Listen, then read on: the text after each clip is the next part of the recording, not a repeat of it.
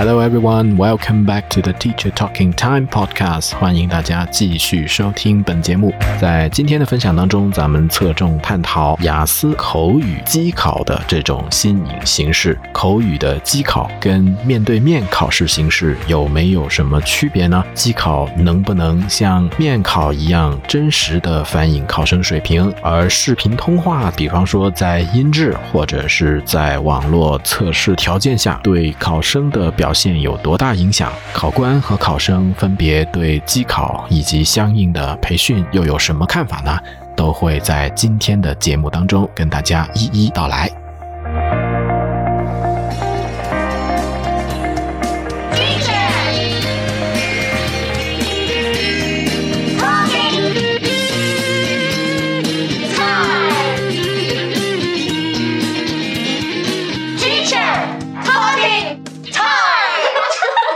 实际上，在很早的时候，剑桥和 BC 已经对口语机考的可能性进行了探讨。近几年，也已经对机考形式进行了三期研究。二零一四年，在英国伦敦，规模比较小一点的第一期的研究发现呢，是整体来说，在效度方面，机考、面考没有本质区别。所谓效度呢，指的是一个考试是否能够真实反映考生的水平。比方说，通过网络形式进行测试的话，会不会跟面对面的测试形式有区别？在二零一四年的这项研究当中，整体结论就是基本上没有区别。接下来是在二零一五年，在咱们中国上海进行了相对规模更大的研究，同样的在效度方面基本上没有多少争议。第三期测试转移到了南美五个不同的城市，招聘了二十二位考官以及二百二十二位考生啊，这两数字也是蛮有意思的。进行了相对更大规模的测试，整体得出的结论呢，依然是机考的效度跟面考没有很大的区别。从以上的研究成果，我们可以看得出，机考这种新颖的形式，实际上并不会对考生在考试当中的得分产生明显的影响，也给雅思考试的出题方和应云方很大的信心，继续推动机考的进程。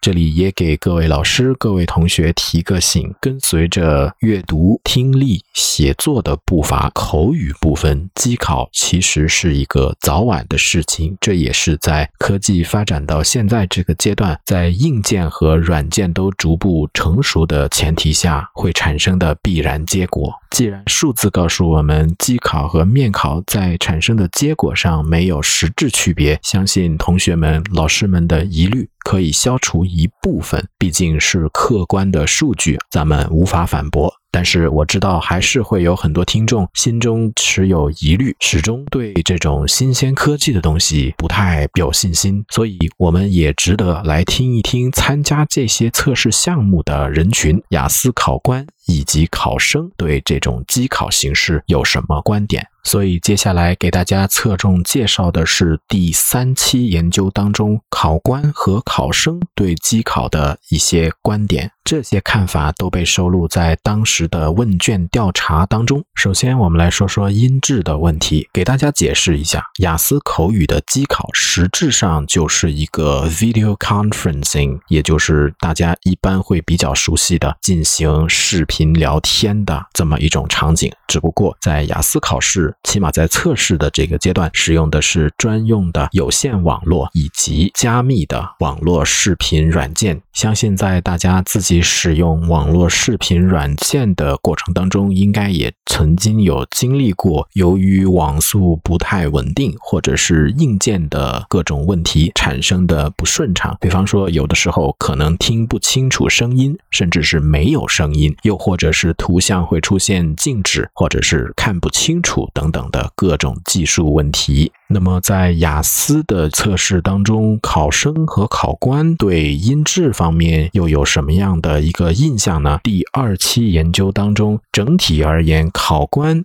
对音质的认知比考生打分要更高。什么意思呢？也就是说，考生总体认为音质还行，而考官对音质的评价是更加正面。另外，考生会认为音质对测试的实际表现有比较大的影响，所以实际上是对这些科技的手段不是特别信任。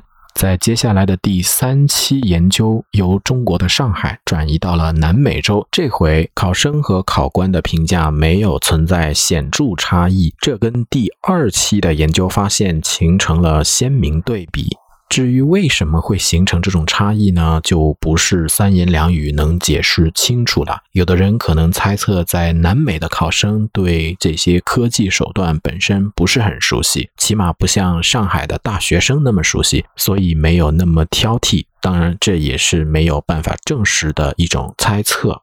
不过，一个有趣的点，我们可以关注一下，就是在第二期研究当中，由于参加测试的考生都是在校大学生，整体的英语水平是比较接近的。绝大多数都是处于 CEFR B2 的水平，也就是雅思的五到六点五分这个中间段。而在南美的这回测试当中呢，样本覆盖范围更大一些，从特别低分的四分考生到特别高分的八点五都有囊括其中。于是就提出了一个追问的可能性：会不会不同水平的考生在对音质的理解和挑剔程度上存在差异呢？研究者们把考生划分成低、中、高三个不同的水平段，也就是在雅思的五点五分以下，在六到六点五分以及七分以上的三个不同人群进行对比。结果发现，对于这种音质的影响。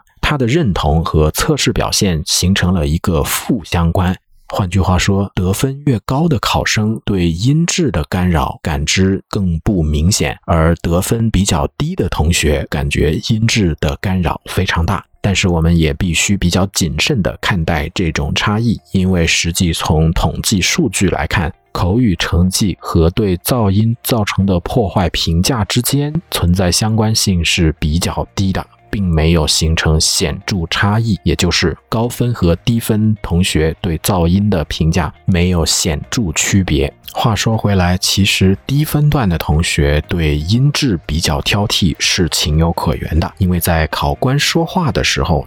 只要音质稍有不清晰，低水平的考生可能就会产生理解不到位，造成沟通障碍的结果。而高水平考生本身他的背景知识以及对语境的把握能力更强，所以出现这种沟通障碍的几率会相对低很多。不过出乎意外的地方就在于，在南美这次进行的研究，低水平考生也没有像大家会以为那样完全的怪科。相比之下，国内很多考呀，很多老师们特别关注机考的一些动态，很多同学也会经常请教老师，机考这种形式会不会影响分数啊？看来大家的心态会不太一样。